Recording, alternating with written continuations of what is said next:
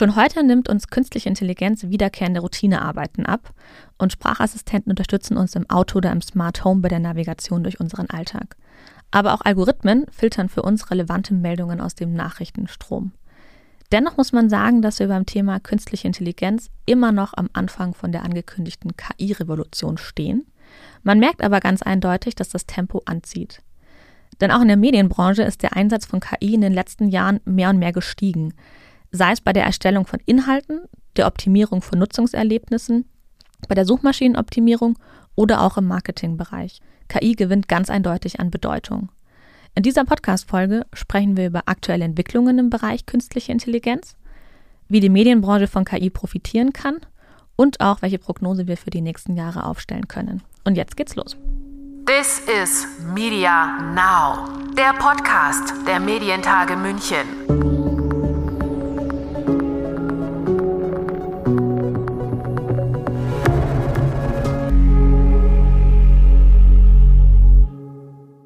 Mein Name ist Kerstin Deixler und ich begrüße euch ganz herzlich zu dieser Folge von unserem Medientage München Podcast.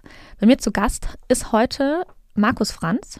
Markus ist CTO von Ippen Digital und da als Mitglied der Geschäftsleitung stets auf der Suche nach innovativen Ideen und Konzepten und auch für die projektübergreifende Organisation der Ippen Digital verantwortlich. Das Netzwerk der Zentralredaktionen von Ippen Digital versorgt mehr als 50 Online-Portale rund um die Uhr mit News darunter auch Merkur.de und die Frankfurter Rundschau. Wichtig ist es dabei, Ippen Digital will seinen Lesern und Leserinnen personalisierte Inhalte anbieten. Gleichzeitig soll die Recherche von den Redakteuren und Redakteurinnen einfacher werden. Und dazu baut das Münchner Unternehmen gerade an einer zentralen und vernetzten Wissensdatenbank. Hallo Markus, schön, dass du da bist. Schön, dass du die Zeit hast, heute mit mir zu sprechen. Schön, dass ich da sein darf. Wir sprechen heute über das Thema künstliche Intelligenz das ist ja aus dem Alltag eigentlich gar nicht mehr so richtig wegzudenken. Ähm, ich habe was gelesen, dass das so als das nächste große Ding nach der Dampfmaschine und des Internets äh, bezeichnet wird. Ähm, und wirklich auch so eine riesen Transformationskraft vorausgesetzt wird.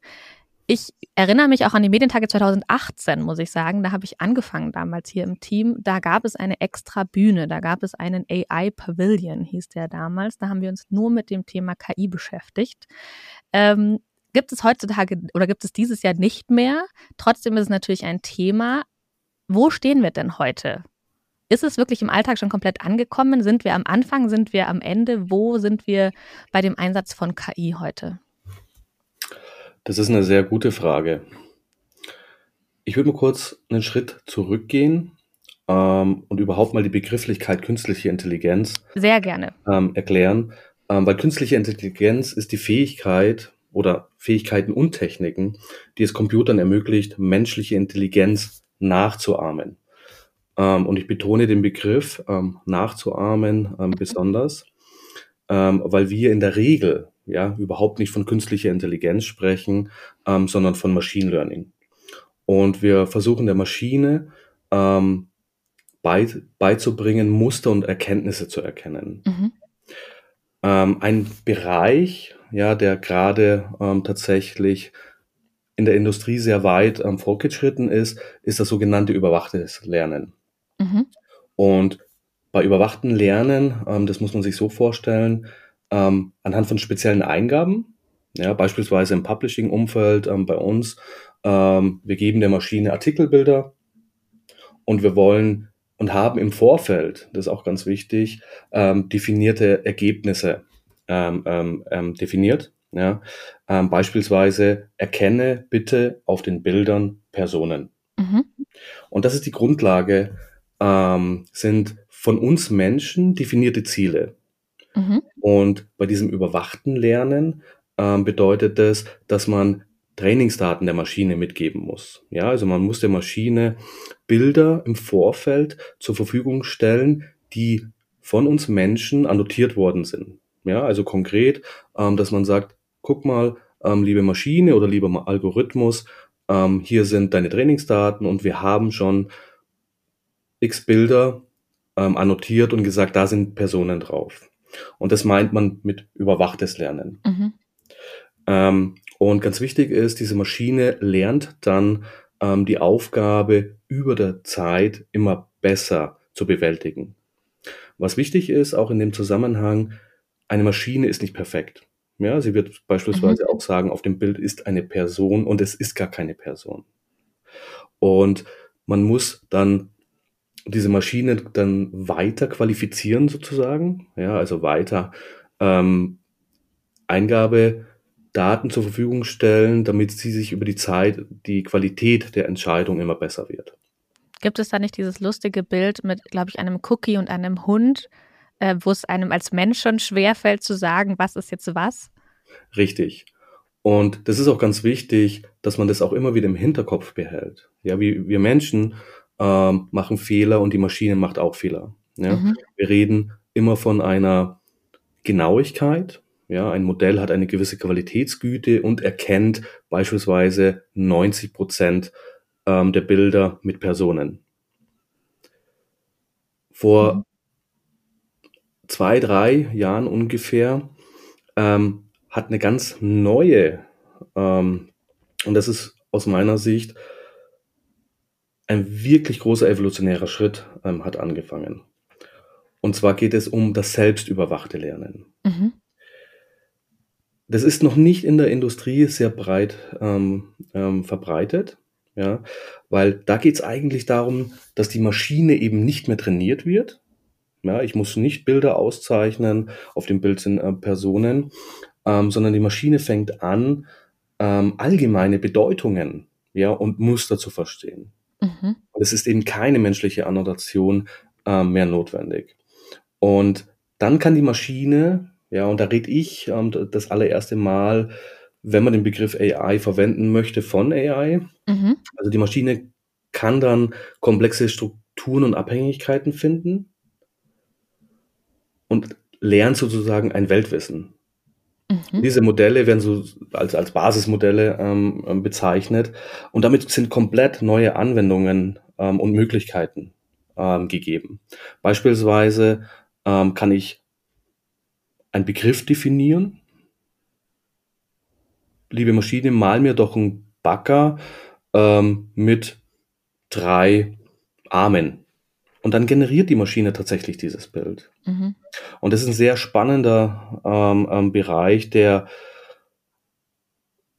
relativ schnell ja, ähm, in die breite Masse aus meiner Sicht ähm, kommt. Und dann sind komplett andere äh, Möglichkeiten ähm, ähm, äh, möglich. Mhm. Jetzt hat es ja einen Grund auch, warum du heute hier im Podcast bist. Ähm, ihr bei Ippen Digital, ihr seid ja auch wirklich gerade im deutschsprachigen Raum absoluter Vorreiter, was dieses Thema angeht. Ihr setzt ja auch wirklich viel künstliche Intelligenz bei euch schon ein. Kannst du ein paar konkrete Beispiele nennen, was ihr verändert habt, wie das wirklich, wie man sich vorstellen kann? Mhm. Ein Punkt ist wichtig. Ähm, wir haben vor circa fünf, sechs Jahren ähm, angefangen, künstliche Intelligenz strategisch zu sehen. Mhm. Und zwar nicht mal ein Pilotprojekt zu machen, sondern wir haben uns die Frage gestellt, ähm, wie können wir mit den Möglichkeiten der künstlichen Intelligenz, und ich spreche hier tatsächlich ähm, überwiegend von überwachtes Lernen, mhm. ähm, tatsächlich auf allen Bereichen der Wertschöpfungskette ähm, Vorteile ähm, erlangen. Ja, das fängt an bei der Erstellung von Inhalten, bei der Aufbereitung von Inhalten, bei der Veredelung von, in, von unseren Texten, bis aber hin zur Ausspielung von Inhalten und gleichzeitig bei der anschließenden Monetarisierung und Vertrieb und Marketing. Mhm. Konkret ähm, bei der Themenrecherche, Themenplanung und Themenveredelung haben wir angefangen, Modelle ähm, zu entwickeln, die uns sagen, um welche Entität eine Entität kann sein eine Person, ein Ort, ähm, eine Firma, handelt dieser Text. Diese Entitäten werden dann noch mit weiteren ähm, Daten angereichert. Ähm, das ist das eine. Das zweite ist, wir haben angefangen, unsere Texte automatisiert zu klassifizieren. Mhm. Damit hat die Redaktion oder das Redaktionsumfeld komplett neue Möglichkeiten. Ja, also ich kann ähm, suche da nicht mehr nach einer Zeichenkette, beispielsweise die Zeichenkette künstliche Intelligenz ähm, oder die Person, ähm, sondern ich kann anhand von der Entität ähm, letztendlich ähm, suchen. Mhm. Und die Daten lassen sich dann, die Inhalte lassen sich dann sehr schön verknüpfen. Bei dem Bereich vom Ausspielen unserer Inhalte ähm, haben wir schon sehr früh angefangen, sogenannte Recommender Systems aufzubauen, also Personalisierungsalgorithmen ähm, zur Verfügung ähm, mhm. zu stellen. Und wenn die Maschine immer besser versteht, ja, ähm, also maschinell aufbereitet ähm, die, unsere Inhalte sind und die Maschine versteht, um welche Entitäten, welche Personen, Orte ähm, und so weiter geht es, ähm, haben wir auch bei der Personalisierung, ja, in Form vom Endanwender, der Leser oder Leserin, die Möglichkeit, ähm, diese Inhalte ähm, besser dann auch auszuspielen. Gerade ist es ja wirklich immer ein großes Thema Personalisierung im Medienbereich. Wie erreiche ich die Zielgruppe? Auf welchen Kanälen? Ähm, ich glaube, da können viele Medienhäuser einfach ein Lied davon singen, dass diese Frage immer wieder im Raum steht. Wie war es denn mit den Mitarbeitern und Mitarbeiterinnen? Das hört sich jetzt relativ einfach an, dass man der Maschine oder der künstlichen Intelligenz was beibringen muss. Gab es Bedenken auf Mitarbeiterseite und wie habt ihr die Mitarbeiter geschult oder wie habt ihr sie mitgenommen? Das stelle ich mir nicht so leicht vor, muss ich ganz ehrlich sagen. Das ist in der Tat nicht leicht. Und das ist auch bei jeg jeglicher Form, egal ob es jetzt ein, ein Proof of Concept ist ähm, oder eine Strategie ist, ähm, es ist extrem wichtig, ähm, die einzelnen Mitarbeiter und Mitarbeiterinnen mitzunehmen. Mhm. Und eben diese Bedenken ähm, weitestgehend ähm, zu diskutieren ähm, weil es ist auch extrem wichtig, ähm, dass man tatsächlich ähm, die Möglichkeiten, aber auch die Gefahren ja, ähm, von künstlicher Intelligenz ganz klar auch diskutiert. Mhm. Bei den Recommendation-Algorithmen war es tatsächlich so, dass die Bedenken, die auch richtig sind, ähm, in Form von, hm, dann sind unsere Leser und Leserinnen ja ähm, letztendlich in einer Filterbubble, ja, ja. oder in eine Echokammer. Ja. Ähm, und da muss man aber auch verstehen, dass eine gute Recommendation gerade bei uns im, im Publishing-Bereich ähm, folgende Eigenschaften mitbringen soll. Natürlich wollen wir relevante Inhalte empfehlen. Mhm. Ja, der Beitrag sollte interessant sein ähm, für den Leser oder für die Leserin und gewissen Mehrwert bieten. Ja, klar. Zweiter Punkt ist, und der ist auch wichtig, ähm, der soll zeitlich aktuell sein. Ja, ich brauche keinen Inhalt empfehlen im General News Bereich ähm, vor 14 Tagen. Ja. Aber was was viele in dieser Diskussion dann auch vergessen, ähm, ist eine gute Personalisierung, und da forsche ich schon sehr lange in diesem Bereich, mhm. hat noch drei folgende Punkte. Beziehungsweise zwei elementare Punkte, auf die möchte ich mhm. jetzt mal eingehen. Gerne. Ähm, und zwar ist es der Bereich Serendipity, also mhm. die Serendipität. Das bedeutet, dass eine gute Recommendation Engine oder ein gutes Recommender System ähm, auch mal einen glücklichen Zufall erzeugt. Also ein unerwarteter und neuer Artikel, vielleicht auch so einen mhm. ganz anderen Themenbereich. Also nicht vorhersehbar und einfach nicht das, was man jetzt erwarten würde, was ja wirklich, wie du sagst, gegen eine Filterblase auch spricht. Richtig. Mhm. Ähm, der zweite Punkt, ähm, der ist auch ganz wichtig, ist die sogenannte Diversity, also die Diversität. Ja? Also wirklich Beiträge auch mit unterschiedlichen Themenbereichen. Mhm. Und ich beschäftige mich schon sehr lang mit dem Themenkomplex ähm, Behavioral Science. Ja? Ähm, um die Motivation, die Entscheidungsfindungen von uns Menschen ähm, immer besser ähm, zu verstehen. Ähm, und dieser glückliche Zufall, ja, dieser unerwartete neue Artikel, der hinterlässt auch, ähm, ich sage das immer so, ja, ähm, diesen positiven Moment, mhm. ja, dieses Aha-Erlebnis. Mhm. Und gleichzeitig lernt die Maschine ähm, dann auch über die Zeit ähm, immer besser ja, ähm, ein breites Leseinteresse von unseren Zielgruppen kennen. Mhm. Das heißt, man muss ja aber auch da dann die Mitarbeiter schulen, also die müssen ja dann Feedback geben an die Maschine. Ähm, wie kann man sich das vorstellen? Also ist das zeitaufwendig oder wie sieht es bei euch im Alltag aus? Ähm, unsere MitarbeiterInnen, ja, also ich glaube, du zielst auf ähm, die Frage ab, inwieweit äh, JournalistInnen ähm, dann Feedback geben müssen. Genau, ja, richtig. Richtig. Ähm, die müssen da kein Feedback ähm, geben, Mhm. Ja, weil wir reden hier von einer 1 zu 1 Personalisierung. Mhm. Wenn wir Inhalte ausspielen, dann sind es für dich komplett andere Inhalte als für mich. Ja.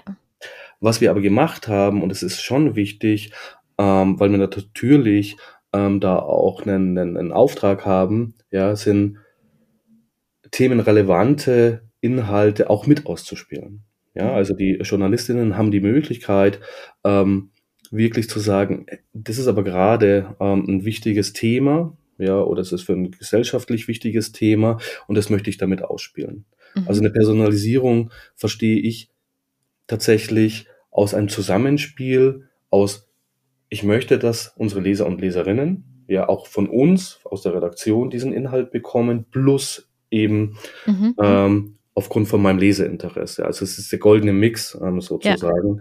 Ja. Ähm, und dann kriegt man beide Parteien, ja, ähm, glaube ich, ähm, gut zusammen. Vor allem kann ich mir gut vorstellen, dass beide Parteien dann auch zufrieden sind. Das muss man ja dann sagen. Der Leser ist zufrieden, weil er bekommt die Inhalte, die er möchte, aber eben auch so diesen glücklichen Zufall, der einen ja auch sehr ähm, freudig dann stimmt. Und der Journalist ist aber natürlich auch, oder die Journalistin ist auch happy, weil natürlich die Inhalte, die sie platzieren wollen, die gesellschaftlich relevant sind, auch Anklang finden. Mhm, richtig. Sehr schön. Ähm, Roboterjournalismus ist mir auch immer wieder jetzt bei der Recherche ähm, über den Weg gelaufen. Das ist ja auch immer so eine Sache. Leute haben Angst davor, dass es dann nur noch von der KI geschriebene Texte gibt oder dass eben Roboterjournalismus den normalen Journalismus in Anführungszeichen ablöst. Was kannst du dem entgegnen? Es gibt Sprachmodelle, die können tatsächlich schon sehr, sehr gut ähm, komplette Inhalte eigenständig schreiben. Mhm. Ich sehe Roboterjournalismus in einem ganz anderen Aspekt. Ähm, und zwar für Themengebiete, wo strukturierte Daten da sind. Mhm. Also beispielsweise Wetterberichte, ja. beispielsweise Börsenberichte, beispielsweise Spielberichte. Und gerade bei so Fußball-Spielberichten, ja, wenn man sich jetzt eben nicht ähm, fokussiert, wir haben ja auch einen sehr regionalen auch Auftrag, ähm, auch ähm, Inhalte zu erzeugen, also wirklich ähm, geschriebenen Text zu erzeugen. Ähm, aufgrund von der Kreisliga beispielsweise im Fußball bietet auch dem Leser und die Leserinnen Mehrwert. Mhm. Weil aus diesen strukturierten Daten, wer wann ein Tor geschossen hat, wer eine gelbe Karte bekommen hat und so weiter und so fort, das lässt sich sehr gut aus meiner ähm, Sicht ähm, von der Maschine bewerkstelligen. Mhm. Und den kreativen Part, den, den Hintergrundrecherche vielleicht, ähm, das sehe ich beim, beim Menschen. Mhm. Eigentlich ist es ja super schön, weil äh, wenn ich jetzt daran denke, Journalisten und Journalistinnen, das sind ja genau die Aufgaben, die denen Spaß machen. Ich glaube nicht, dass viele Freude daran haben, äh, Kreisliga-Fußballberichte zu schreiben, jedes Wochenende oder jeden Montag oder über das Wetter immer das Gleiche zu schreiben, sondern eigentlich geht es ja eben darum, angereicherte Texte wirklich gut recherchiert aufzubereiten und mein Gefühl sagt mir jetzt, es ist ja schön, wenn man eben diese bisschen stupide Arbeit eigentlich auslagern kann an die künstliche Intelligenz. Richtig.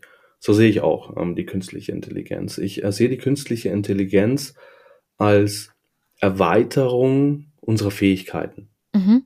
Sie unterstützt, denkt mit und sie übernimmt vor allem Routinetätigkeiten. Mhm. Weil die Kreativität ja, ähm, ist nach wie vor ähm, beim Menschen. Und warum sollten wir nicht die technologischen Fähigkeiten verwenden? Um eben diese Routinetätigkeiten weitestgehend zu automatisieren, mhm. um damit Freiraum auch ähm, zu haben, um tiefer äh, in die Recherche zu gehen ähm, und so weiter. Also kann man wirklich auch sagen, das äh, Bild der Zukunft für den Journalismus bedeutet eigentlich das Zusammenspiel aus Mensch und Maschine und ähm, der Mensch, der Journalist, die Journalistin kann sich auf das Wesentliche konzentrieren und die Maschine übernimmt eben dann ähm, die, die Zuarbeit im Prinzip. Richtig. Und das nennt, nennt man ähm, im technischen Umfeld, auch gerade im, im, im AI-Umfeld, ähm, Human in the Loop. Also mhm. wie schaffen wir es tatsächlich, ähm, die Integration des Menschen in diese transformative AI-Systeme? Ähm, und was da wichtig ist,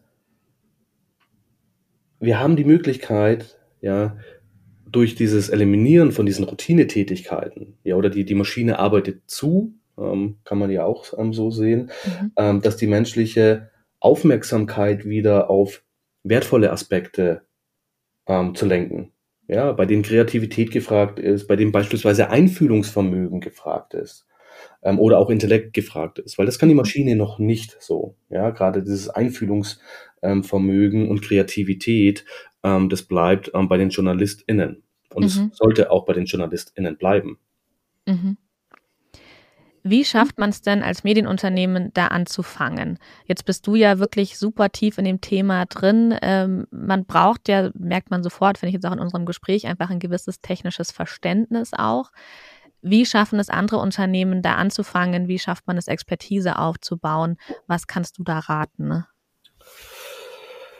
Ich habe da ein ganz klares Bild und eine ganz klare Meinung. Ich glaube, man muss die Expertise aufbauen. Mhm. Und ich glaube, wir müssen die Expertise auch in-house haben. Mhm. Natürlich kann man ähm, sich ähm, mit Partnern zusammentun, die in dem Bereich ähm, tatsächlich ähm, schon konkrete Erfahrungen haben und Knowledge mitbringen. Aber wir befinden uns in einer, wenn man so sagen kann, AI-Transformation.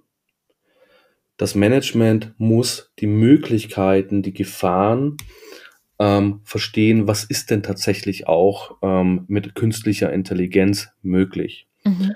Ähm, weil man kann sehr viele Bereiche ähm, am Ende des Tages ähm, optimieren.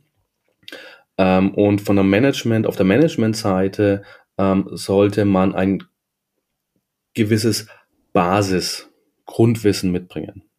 Mhm. Das heißt nicht, ähm, dass man jetzt bis in die Tiefe geht und bis runter aufs Metall, ja, oder auf, auf Bit und Bytes und auf den Algorithmen ähm, ein Verständnis hat, ähm, aber tatsächlich auch äh, die Möglichkeiten versteht, ja.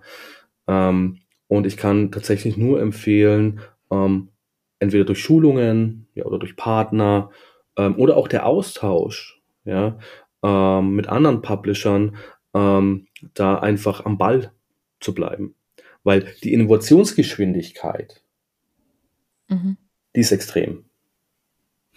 Ich bringe dieses Beispiel immer gerne, wenn man überlegt, wie jung das Internet und seine Möglichkeiten ist. Das ist gigantisch. Ja, mhm. Das Internet ist ein bisschen mehr als 30 Jahre alt. Und jetzt reden wir ähm, von künstlicher Intelligenz und den Fähigkeiten. Mhm. Also diese Innovationsgeschwindigkeit, die, mit, die damit einhergeht, ähm, die muss man einfach im Hinterkopf behalten. Und man mhm. muss am Ball bleiben. Ich äh, vermute, ihr bleibt auch am Ball bei Ippen Digital. Lasst uns noch mal, äh, lasst uns gerne nochmal über äh, Ippen konkret sprechen. Jetzt hast du gesagt, ihr setzt künstliche Intelligenz einfach schon eigentlich entlang der ganzen Wertschöpfungskette ein im Journalismusbereich. Was ist noch geplant? Was sind so die nächsten Ziele oder was sind die nächsten Anwendungsfelder, die du dir vorstellen kannst oder auch woran ihr vielleicht schon konkret dran seid? Wir haben das sogenannte 4R-Prinzip. Das habe ich vorhin mhm. gerade ähm, ähm, versucht, an, um, aufgrund von Personalisierung ähm, zu ja. verdeutlichen. Den richtigen Content zum richtigen Zeitpunkt für die richtige Zielgruppe ähm, im richtigen Kanal. Mhm. Das haben wir erweitert ja, auf Produkte. Und zwar, was meine ich oder was verstehe ich unter Produkte? Ähm, wir haben eine große Herausforderung. Den meisten Traffic, den wir bei uns haben, der kommt über das Mobiltelefon. Mhm. Das Mobiltelefon hat eine große Herausforderung. Die Displaygröße ist sehr gering. Und da kann ich jetzt nicht noch einen Newsletter-Widget mit einfügen, eine Artikel-Recommendation mit einfügen, irgendwelche anderen Produkte, ja, Stichwort Cross-Selling, äh, mit einfügen, ähm, wo wir sehr stark aufgestellt sind und auch Maschinen, maschinelle Intelligenz ähm, verwenden, ist das gleiche wieder bei der wie bei der Personalisierung, aber in Form von Produkten. Das richtige mhm. Produkt für die richtige Zielgruppe zum richtigen Zeitpunkt im richtigen Kanal. Also wirklich die Conversion Optimization mhm. ähm, tatsächlich ähm, ähm, zu optimieren. Ja, weil Fläche auf dem mobilen am Telefon ähm, ist begrenzt ähm, und wir wollen da keine, ich nenne es immer so liebevoll, tote Conversion-Flächen haben. Mhm. Weil wenn ich dir jetzt tausendmal die Aufforderung ausgespielt habe, bitte melde dich doch zum Newsletter an und du machst es nicht, ähm, ist es für mich die falsche Strategie. Ja. Der zweite große Bereich ist, das ist aber dann auch dieser strategische Bereich. Ich möchte, dass unser Unternehmen hypothesengetrieben wird. Weil für mich ist am Ende des Tages alles ein Experiment. Mhm. Ähm, und gerade in diesem hypothesengetriebenen ähm, Umfeld ähm, sagt uns die Maschine relativ schnell, was funktioniert und was funktioniert nicht. Welche Produkte funktionieren, welche Änderungen ähm, an unseren Entwicklungen ähm, haben einen positiven, gleichbleibenden oder negativen ähm, Impact. Also das Experimentieren ja, auf Produktebene, auf Inhaltsebene, ähm, da sind wir mittlerweile sehr gut aufgestellt. Das bedeutet ja aber auch ein konstantes Analysieren eigentlich von dem, was man macht. Ja. Man muss immer wieder einen Schritt zurückgehen, schauen, hat das funktioniert, was hat besser funktioniert. Schön finde ich dabei, das ist ja eigentlich so eine Startup-Mentalität, obwohl ihr so ein großes Unternehmen seid. Das ist ja das, was Startups eigentlich perfekt können. Die probieren aus, überlegen, okay, was muss ich das nächste Mal anders machen? Warum hat es dem Nutzer, der Nutzerin nicht gefallen? Und passen dann an und machen es neu. Und das hört sich jetzt bei euch so an, trotz großes Unternehmen, dass ihr es eben auch so macht, dank künstlicher Intelligenz auch. Genau.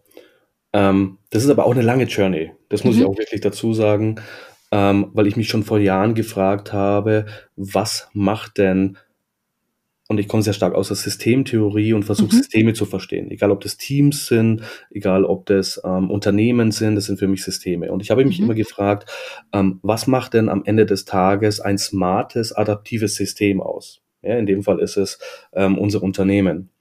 Und natürlich wollen wir eine digitale Wachstumsstrategie. Wir wollen mehr Erlöse, Klar, ja. wir wollen mehr Reichweite, ähm, Subscriptions und so weiter und so fort. Aber es gibt genau, vereinfacht dargestellt, drei große Stellschrauben dafür. Das eine ist Agilität in seinem Kern. Was verstehe ich unter Agilität? So schnell wie möglich Feedback zu bekommen. Mhm. Passt die Änderung, hat sie einen Uplift, ist es gleichbleibend oder ein negativer Effekt? So schnell wie möglich. Um das aber zu operationalisieren, haben wir vor Jahren ähm, tatsächlich angefangen, ähm, eine große Analytics Suite selbst aufzubauen. Ja, ähm, also wir können jede Änderung messen. Mhm.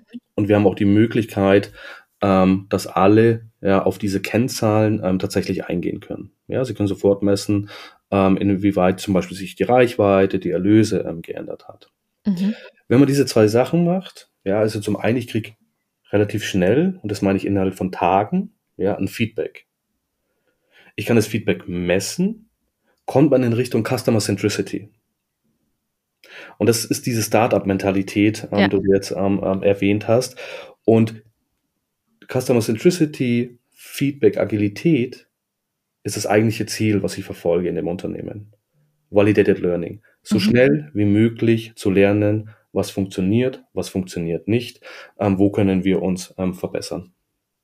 Und da kann man ja eigentlich aber auch schon klein anfangen. Also wenn man einfach wirklich das als Aufgabe sieht und nicht einfach losläuft, sondern sagt, okay, wir testen, wir probieren aus, wir sprechen mit Nutzern und Nutzerinnen, wir sprechen mit Lesern ähm, und einfach vielleicht jetzt ein bisschen so die Angst auch dann vielleicht verliert, vor diesem, ich setze jetzt künstliche Intelligenz ein, weil auch das kann ich mir vorstellen, dass viele Medienunternehmen, gerade kleinere Publisher, sich denken, oh je, ich weiß ja gar nicht, wo ich anfangen soll. Aber das finde ich einen sehr, sehr pragmatischen Hinweis auch zu sagen, okay, einfach analysieren und testen und einfach immer wieder ähm, sich überlegen, was funktioniert denn und was möchte denn eigentlich die Leserschaft. Richtig. Du sprichst aber zwei Sachen an, ähm, die wichtig sind. Du hast qualitative Maßnahmen angesprochen ja, Getting Your Jobs Done, ich spreche ja, äh, mit den Leser und Leserinnen. Das ist aber wie Yin und Yang, ja, mhm. es sollte auch quantitativ sein. Mhm. Ja, ich muss diese Änderung dann in der breiten Masse, ja, in Form von Metriken, Measurement, KPIs, ähm, dann nochmal falsifizieren. Mhm. Ja, weil gerade ähm, es gibt so, und, und ich komme sehr stark, ähm, ein Schwerpunkt bei mir ist so ein bisschen ähm, Psychologie, ja, mhm. Behavioral Science, ähm, Gerade ähm, in diesen Maßnahmen ist es ein Beobachtungseffekt. Ja, man verhält sich anders, ähm, wenn man beobachtet ist. Ähm, und klar, der erste Schritt, dahin gehen. Ja, aber bitte immer bedenken, ähm, das dann noch wirklich quantitativ, ja, ähm, in der breiten Masse dann auch zu messen. Mhm. Was ist denn deine Prognose für die Zukunft? Wo stehen wir in fünf oder auch zehn Jahren beim Thema künstliche Intelligenz? Äh, wie sieht es bei Ippen aus? Wie sieht es generell in der Medienbranche aus? Das ist eine sehr, sehr gute Frage.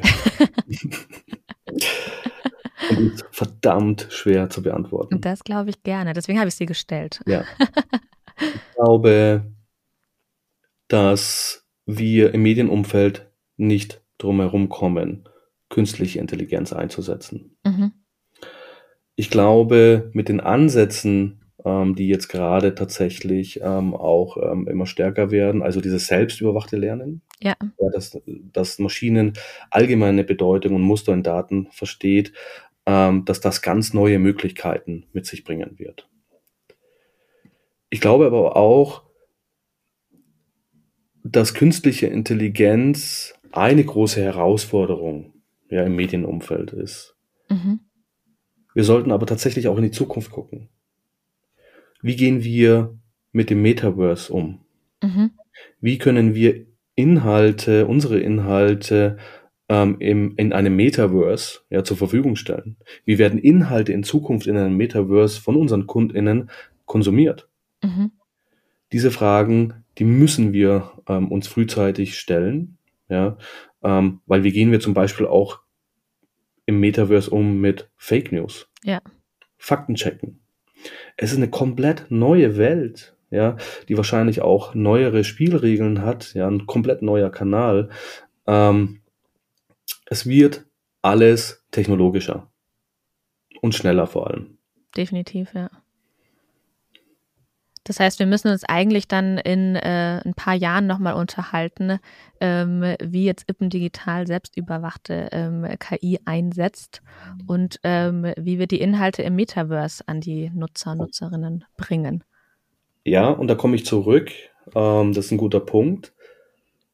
Ich weiß, dass ich nichts weiß. Davon mhm. bin ich völlig überzeugt. Wir müssen smarte, adaptive Systeme werden. Mhm. Wir brauchen diese drei Grundpfeiler. Agilität in Form von schnelles Feedback. Ja. Ähm, Messbarkeit. Ja. Und vor allem auch Customer Centricity. Und das meine ich mit so schnell wie möglich lernen. Validated mhm. Learning. Weil der Markt wird sich verändern. Er verändert sich ständig. Ähm, und wir müssen schneller auf diese Marktveränderungen eingehen können. Mhm. Ein schönes Bild ist, wir wollen den Zug nicht hinterherlaufen, sondern wir wollen idealerweise drin sitzen und mitfahren. Ähm, ich bin total gespannt, äh, wie das aussehen kann, einfach in ein paar Jahren, weil natürlich Metaverse ähm, ist ein Riesenthema. Auch da fehlen natürlich aktuell so ein bisschen die konkreten Anwendungsfelder. Ähm, aber ich glaube, du sagst es genau richtig. Man muss halt jetzt auch anfangen, sich damit zu beschäftigen, weil sonst hängt man hinterher. Und ähm, wenn ich jetzt überlege, allein, dass ihr schon so lange künstliche Intelligenz auch einsetzt, ihr habt ja eine riesige Datenmenge aus den letzten Jahren, auf die ihr zurückgreifen könnt. Wenn ich jetzt anfange damit, dann habe ich natürlich immer ein bisschen diesen Nachteil, weil ich eben nicht auf diese Datenmenge zurückgreifen kann. Ähm, und so ist es ja mit ganz vielen Trends, klar, glaube ich, äh, ist immer so eine Sache, man kann auch nicht immer vorne wegsprinten, ne? aber man muss schon schauen, dass man einfach da am Ball bleibt. Sehe ich genauso. Also für mich stellt sich die Frage nicht, wann man mit künstlicher Intelligenz oder ob überhaupt man mit künstlicher ja. Intelligenz ähm, anfangen sollte. Äh, man sollte jetzt anfangen. Ich finde, das ist eigentlich das perfekte Schlusswort. Ähm, ich sage vielen lieben Dank, dass du hier warst. Sehr gerne.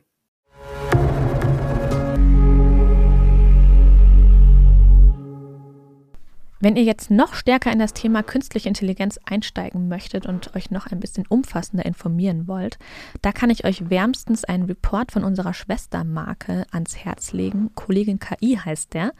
Ich packe euch mal den Link zum Download. Das Ganze ist natürlich kostenlos hier unten mit in die Show Notes. Ihr findet da nochmal einen Überblick über verschiedene Begrifflichkeiten aus dem Bereich, aber auch Interviews mit Experten und Expertinnen, die einen Einblick geben in ihre Arbeit. Ihr findet da auch was zum Thema Ethik und KI und ähm, auch noch ein paar bayerische Medienunternehmen, die in diesem Bereich Pionierarbeit leisten. Damit verabschiede ich mich für heute. Ich wünsche euch ganz viel Spaß beim Lesen und bis zum nächsten Mal. This is Media Now, der Podcast der Medientage München.